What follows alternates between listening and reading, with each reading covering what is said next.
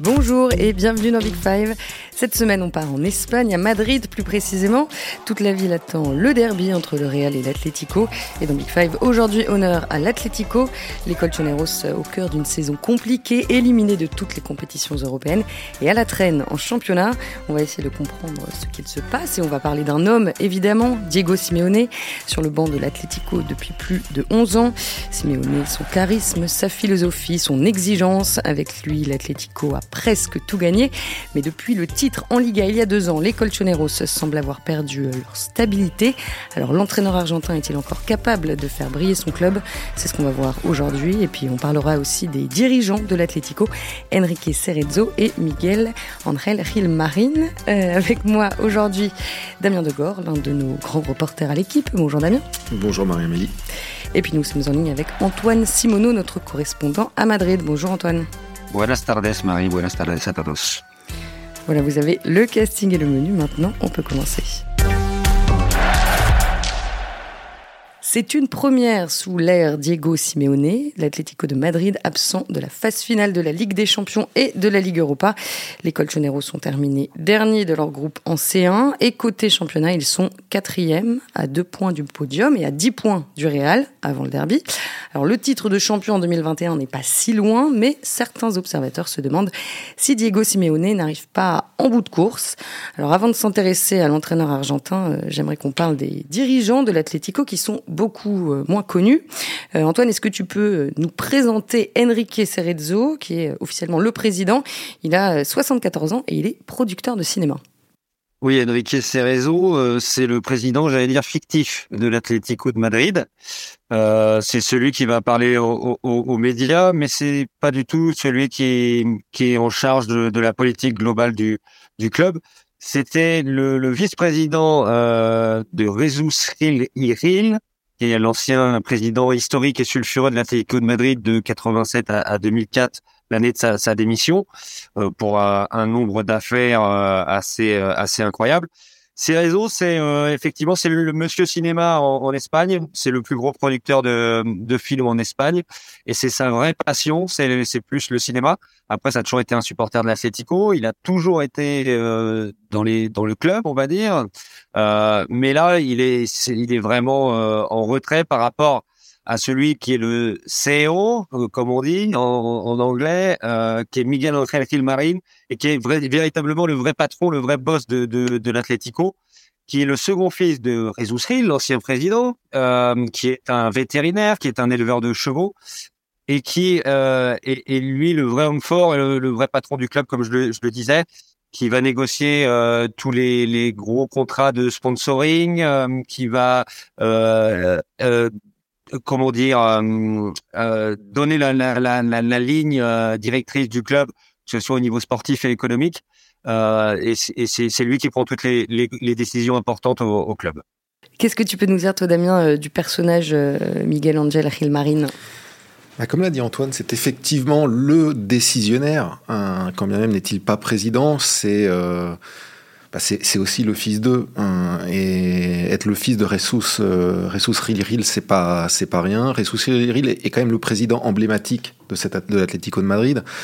Euh, qui avait quand même la particularité d'être un peu le, le, roi Midas, mais il transformait tout en casserole, quoi. C'était pas en or, lui. Et euh, il fallait assumer euh, cet héritage, ce qui n'a pas été évident. Et en définitive, sa force est justement d'avoir su faire oublier les méthodes un peu sombres utilisé par son, par son papa, qui était également le, le maire de Marbella, et qui, euh, à la limite, profitait des, de sa situation de maire pour enflouer les comptes de l'Atlético de Madrid par des contrats de sponsoring qui n'étaient pas, qui étaient pas nets. Malgré tout, donc, euh, Miguel Angel a, a, a, a, vraiment une crédibilité aujourd'hui dans le, dans le monde du football. C'est un interlocuteur fiable pour euh, les agents, pour les autres présidents. Il est respecté euh, tel quel. Et euh, il est avec euh, Andrea Berta, qui est le, directeur sportif, l'une des deux têtes euh, pensantes du, sportif, la troisième étant euh, Diego Simeone. Il ne faut pas oublier également la présence du, chef du recrutement qui s'appelle Luis Rodriguez, qui est un ancien adjoint de, de Rafael Benitez, qui vient de Villarreal, qui a commencé euh, son travail de, de, chief scout euh, à Villarreal et, et qui est un peu le, quatrième homme de ce, de ce triumvirat. Mais oui, Miguel Angel, Miguel avait Miguel Angel Marin, pardon, a, déjà dû euh, faire oublier un peu son, son héritage pour euh, s'imposer comme un, comme un intermédiaire euh, crédible dans le monde du football et dans le monde du, gratin européen. Et Antoine, quelle relation il entretient avec les joueurs au quotidien? Est-ce qu'il en est proche ou est-ce que finalement tout passe par Diego Simeone? Il n'est pas très très proche des joueurs. C'est quelqu'un qui préfère être dans l'ombre. justement, comme le disait à très juste titre Damien pour euh, euh, que son nom, euh, qui est quand même ici en, Espagne, qui fait référence à quand même des, des, des, des, des nombreux cas de corruption, de fraude, voilà, ne soit pas accolé trop à, à l'Atlético, même si tout le monde sait que c'est lui qui, qui, qui, dirige à peu près tout. Euh, donc il est il est pas très proche non plus des, des joueurs. c'est quelqu'un qui, par contre, va être l'interlocuteur direct avec avec Simone, Andrea Berta, comme le disait euh, très justement Damien. Euh, voilà pour, pour prendre des grandes décisions, mais c'est pas quelqu'un qui est qui est proche euh, des, joueurs. Par contre, si je peux me permettre, Antoine, c'est quelqu'un dont les décisions s'imposent et à, à, Simeone et que Simeone ne conteste pas. Et pour preuve, c'est celle de, de la situation d'Antoine Griezmann. Quand il a été décidé qu'Antoine Griezmann ne jouerait qu'une demi-heure par match en début de saison, c'était une décision prise par euh, Miguel Angel Gilmarin, et à aucun moment euh, Simeone ne s'y est opposé ou a cherché à s'y opposer. Il l'a, euh, hmm. quand il prend une décision, les autres s'y plient. Quoi. Ça a d'ailleurs été source de, de friture entre eux, et ça a un petit peu terni leur relation, puisque Simeone pense à juste titre qu'Antoine Griezmann est indispensable à l'Atlético de Madrid. Et ça, justement, le courant n'est pas très bien passé à ce moment-là, mais tu as entièrement raison. C'est Miguel Angel qui avait décidé euh, ça, et, Simeone a dû s'y plier, et c'est rare euh, d'ailleurs que Simeone s'y plie. Donc c'est, ça montre effectivement bien euh, la force et le pouvoir, le poids de, de Miguel Angel est-ce que tu peux rappeler rapidement pourquoi est-ce qu'il avait pris cette décision à propos d'Antoine Griezmann? Ah bah très brièvement, Antoine Griezmann était prêté par était prêté par Barcelone et euh, dans ce prêt de deux saisons, euh, figurait une clause euh, d'achat obligatoire, une option d'achat obligatoire pour l'Atlético de Madrid à un montant de, je crois, 50 millions d'euros, quelque chose comme ça, s'il jouait la moitié des matchs, sachant qu'un match était considéré comme joué à partir du moment où c'était plus de 45 minutes. Donc pour éviter que euh, Antoine Griezmann joue trop de matchs et qui, et qui joue euh, les 45 minutes, euh, il, ne le faisait rentrer qu'aux alentours, Simeone ne le faisait rentrer qu'aux alentours de la 60e. Comme ça, on pouvait même pas utiliser le temps additionnel comme prétexte pour faire pour compter 45 quoi. C'était c'était une décision purement économique, de politique et qui a eu des conséquences sur le sportif. Oui, on, y viendra un peu plus tard. Euh, donc, si je vous comprends, si je vous comprends bien, oui, euh, du côté de l'Atlético, le recrutement, c'est euh, autant Simeone que Berta que Gilmarin. C'est ils prennent les décisions à trois. Oui, on peut, je vous dis, on peut aussi rajouter Luis Rodriguez qui, oui, avec le conseille, qui conseille beaucoup de, de, joueurs. Berta est, est évidemment un, un homme fort dans, dans les décisions. C'est c'est souvent lui avec Simeone qui choisissent les joueurs et Miguel Angel Marine là-dessus écoute quoi il il a pas la euh, l'outrecuidance de penser qu'il est plus spécialiste que les spécialistes dans le domaine sportif. Mais euh, après c'est effectivement un triumvirat. En ce qui concerne le recrutement euh, à l'Atlético, on parle aussi souvent de, de l'influence de Jorge Mendes, l'agent portugais. Qu'est-ce que tu peux nous en dire, Antoine? Bah, il est, il est influent, euh, mais j'allais dire euh, comme dans beaucoup, beaucoup de clubs. Hein. Euh, mais c'est vrai qu'il a eu, il y a eu beaucoup de joueurs qu'il a eu à l'Atlético. Son influence n'est plus aussi grande. Euh, mais euh, c'est quelqu'un de toute façon qui dans les grands clubs a forcément de l'influence. Euh, il en a moins par exemple qu'à qu'à Wolverhampton quand même. Euh, il en a moins qu'à Valence aussi. Euh, mais euh, de toute façon, euh, quand il y a il s'agit de grands clubs et de transferts, le nom de Georges Mendes est, est, est toujours là. C'est quelqu'un qui est effectivement très apprécié euh, pour ses, ses, ses qualités, euh, j'allais dire, pour sa son élégance aussi. Euh, mais euh, après, il n'y a, a, pas plus d'influence que ça, je trouve. Non, mais c'est tout à fait euh, vrai ce que dit Antoine. Il a, il, il, a plus beaucoup, beaucoup de joueurs non plus à Atletico. Il a sorti Joao Félix, euh, qu'il a envoyé à Chelsea. Euh, euh ce... Cunha oui, Mathéus Cunha, Mathéus Cunha à, Wolver, à Wolverhampton. Voilà, donc son influence est, est, plus aussi forte qu'elle a pu l'être.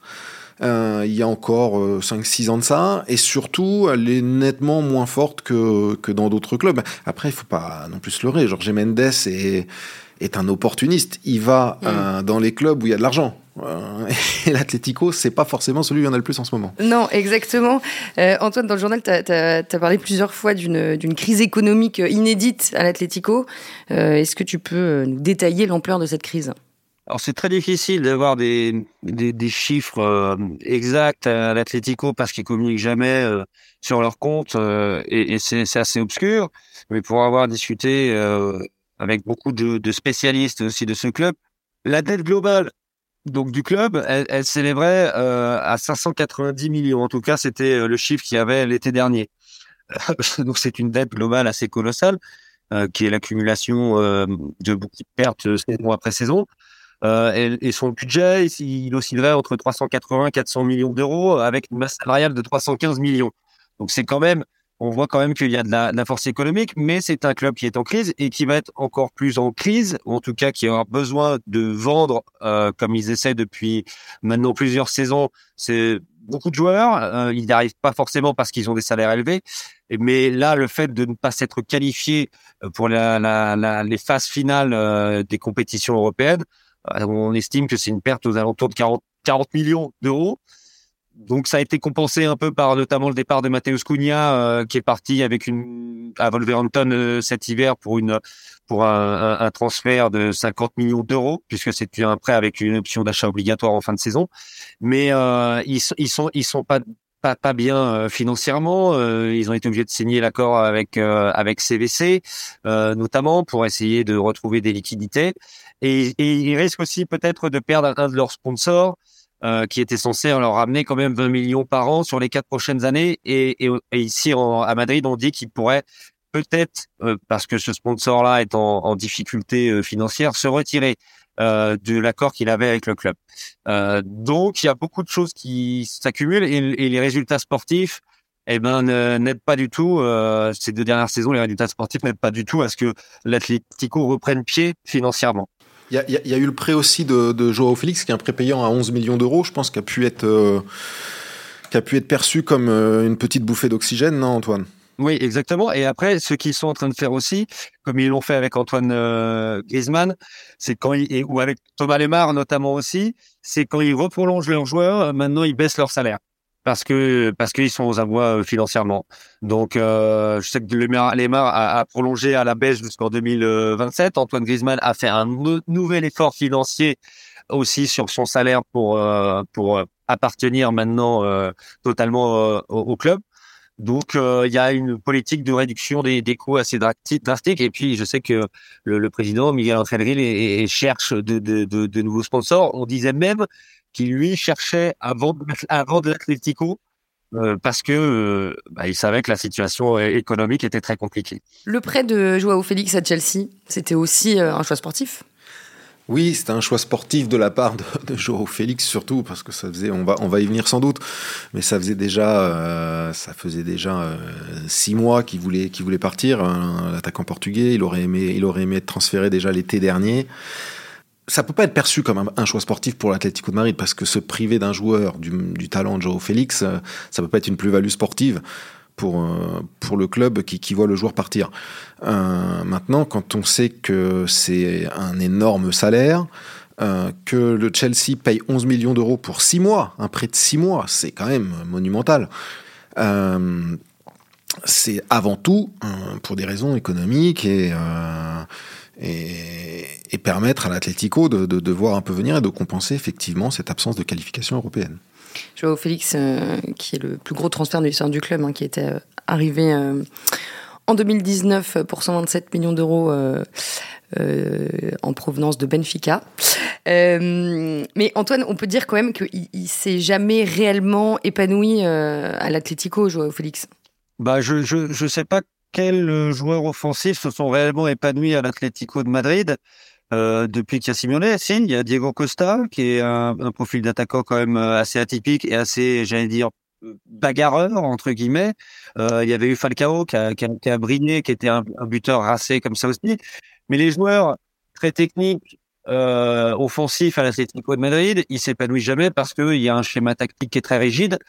Et c'est avant tout bien défendre et défendre collectivement. C'est le premier euh, principe de, de Simeone et ça ne favorise pas l'épanouissement. Antoine Griezmann est épanoui parce qu'Antoine Griezmann est peut-être l'un des joueurs les plus complets au monde euh, et qu'il a appris aussi euh, aux côtés de Simeone à, à bien aimer euh, défendre et à participer, j'allais dire, à l'effort de guerre collectif. mais les autres, ils sont pas épanouis du tout. Regardez Thomas Lemar qui est qui est un joueur qui, quand même, quand il est arrivé, ça a été le, le plus gros transfert quand même de, de l'Atlético avant avant de jouer au Félix. Euh, et, et c'était, euh, il marquait quand même des buts, il faisait des passes décisives, il tirait, ne serait-ce qu'au but. Depuis qu'il est à l'Atlético de Madrid, moi, je, c'est un Thomas Lemar méconnaissable parce qu'il est, je pense, bridé. Beaucoup de joueurs euh, au sein de l'Atlético, qui sont des joueurs très techniques, disent qu'ils sont bridés offensivement. Donc euh, il y a ça, il y a le fait que ça le couronne passait pas non plus avec avec Simeone. Euh, et je pense que ça a été une séparation bénéfique finalement pour les deux pour les pour les pour les deux parties mais il y a un vrai problème depuis euh, plusieurs saisons sur le style de jeu de Simeone qui fatigue les joueurs et où ils s'épanouissent pas, pas, pas, forcément, et notamment les, les joueurs, j'allais dire, avec une qualité technique supérieure. Diego Simone qui déclarait en, en 2017 dans, dans le MAG euh, Je cherche à maximiser le potentiel des joueurs, pas à imposer un système. Euh, on, peut se, on peut se demander si c'est on peut, on peut se demander euh, s'il n'a pas fait l'inverse euh, ces derniers temps finalement. Bah, on peut se demander s'il a dit la vérité, surtout parce que euh, moi je crois qu'il est, il a, il a surtout un cadre et et que il faut que les joueurs rentrent dans le cadre. Moi je critique pas, ça, moi je suis pas un un, un contempteur ou un pourfendeur de de, la philosophie de, de de ce qu'on appelle le, le cholisme, mais après, c'est le problème, ça passe aussi par le recrutement. Et peut-être que là, l'Atlético n'a pas toujours vu juste. Par exemple, en prenant quelqu'un comme Thomas Lemar, dont on sait que c'est un joueur fin, technique, mais qui n'a pas un volume monumental, qui n'est pas un guerrier et, qui n'est pas, euh, qui est pas un, un coquet qui pouvait pas être le remplaçant de Raúl Garcia qui était parti à l'Atlético Bilbao euh, voilà qui avait, pas pas forcément cette culture là euh, je pense que là où l'Atlético a raté euh, son virage, c'est au moment où euh, il voulait recruter euh, Edinson Cavani, qui aurait été le joueur parfait à ce moment-là pour le, pour le, pour l'équipe et pour Simeone. Euh, une association euh, Cavani-Griezmann aurait, aurait, aurait été merveilleuse, je pense parce que c'était au moment de la dernière saison de Cavani euh, au Paris Saint-Germain, juste avant qu'il signe à Manchester. Donc c'était en 2020 2000, L'année du Covid, tout à fait, en 2020. Et, euh, et je pense que hum, de ce point de vue, ça a été euh, une petite erreur stratégique.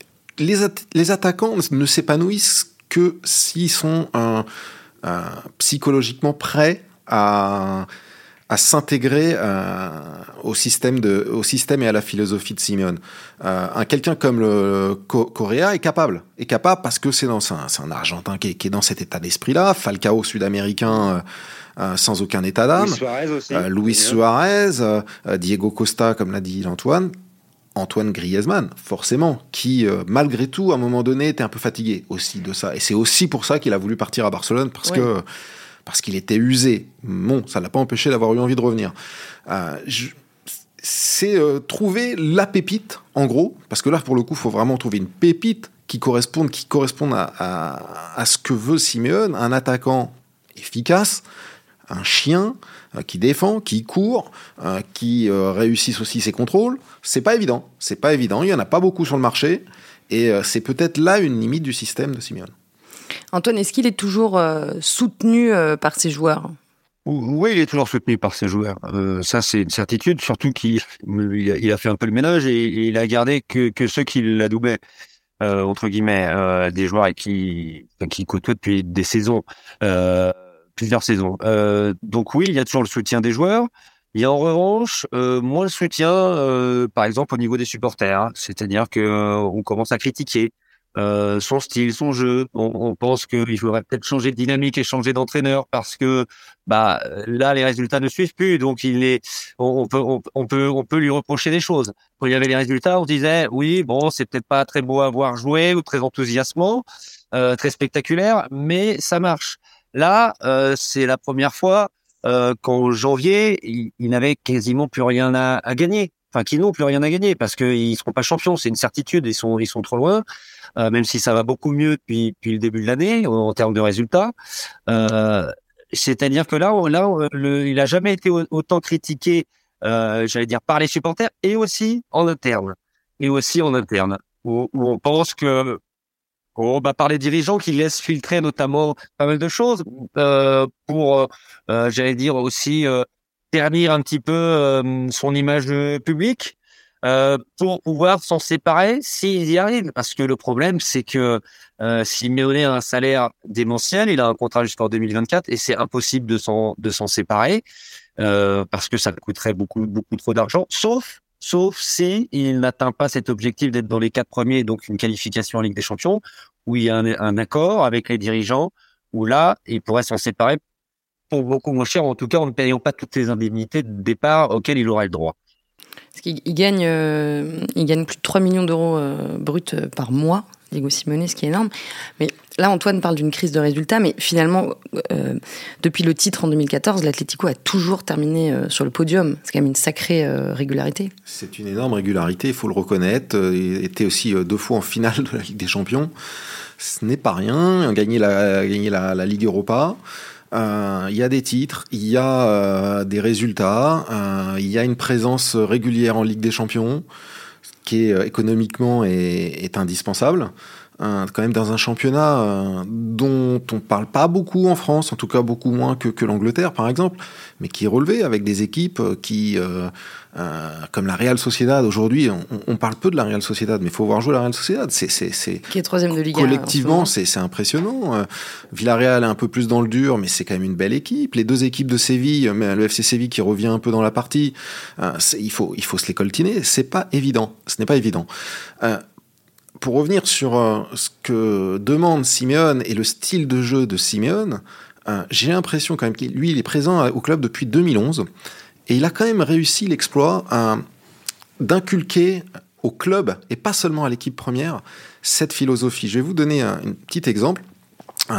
Que j'ai vécu personnellement, j'organise un, un, tournoi de foot en Normandie de U11 et auquel est venu participer l'Atlético de Madrid en 2019 et j'ai vu jouer l'Atlético de Madrid en U11, je vous jure, j'avais l'impression de voir jouer l'équipe première. C'est-à-dire que dès qu'il marquait un but, ils défendaient tous, mais que ce soit contre l'Olympique de Marseille, contre le Paris Saint-Germain ou contre un, un, un, modeste club amateur de l'heure, ça défendait et ça gagnait tous les matchs 1-0, 1-0, 1-0. Et comme ça, je me suis renseigné auprès des dirigeants. Toutes les catégories de jeunes jouent de la même manière, avec ce même état d'esprit. Et j'ai l'impression que c'est bien incrusté quand même. Alors si Simeone s'en va, bon courage aux successeurs quand même pour changer la philosophie du club. bon, pour l'instant, il est en, encore là. Euh, vous l'avez dit tous les deux, euh, l'Atlético a connu un, un, début de saison euh, compliqué, mais là, ça va un petit peu mieux depuis euh, le début de l'année.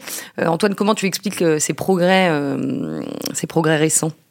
Ah, Alors, je vais être très basique parce que Antoine Griezmann peut jouer tous les matchs en entier. Euh, Simeone l'a d'ailleurs, justement dit ce, ce week-end il dit quand Antoine Griezmann est bon, l'équipe va bien. Euh, ça veut tout dire. Euh, il est revenu euh, à un niveau, euh, moi cette année, je le trouvais extraordinaire. Et c'est lui euh, le garant de la bonne marche et des bons résultats de, de, de l'Atlético. C'est ça, ça, ça saute aux yeux sur sur chaque match. et je pense que le fait de s'en être privé en début de saison leur a coûté, pour moi, je pense, leur qualification en Ligue des Champions, leurs mauvais résultats en, en, en Liga. Donc ça, ça a été dramatique. Et là, ça va mieux aussi parce qu'ils se font séparer de joueurs qui étaient pas contents de leur temps de jeu, euh, Joao Félix euh, et Matteo Cunha. Donc euh, cet hiver. Donc euh, voilà, il y a plus d'homogénéité. On revient sur des sur un groupe de joueurs fidèles à Simeone, euh, qui adhèrent complètement à sa, à sa philosophie. Euh, voilà, et puis il y a des y a des joueurs qui sont revenus à leur niveau. Après, il y a un joueur dont on ne parle pas beaucoup, je trouve, euh, à, à l'Atlético de Madrid et, et, qui, qui, est qui est extraordinaire pour moi depuis qu'il est arrivé.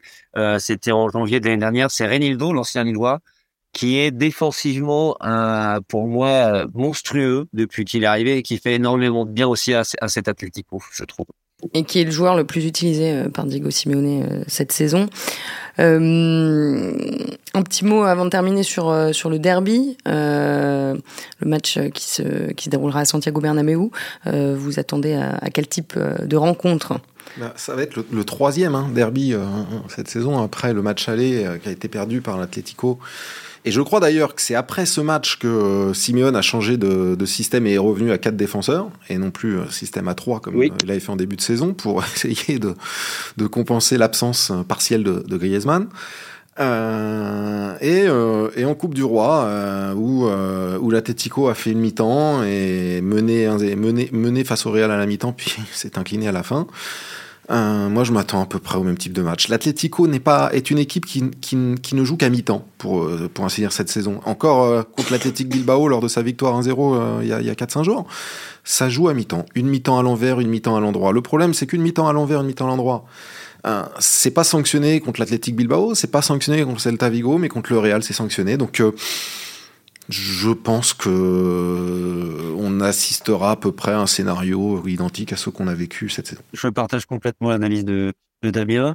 Surtout que en face, euh, le Real, euh, je trouve, monte en puissance. Ils, sont comme chaque saison euh, réglés, armés pour arriver euh, en février, en mars et être, être bien physiquement. Il y a des joueurs comme Valverde et Modric qui ont justement retrouvé de la condition physique qui a fait énormément défaut au Real en, en, en janvier.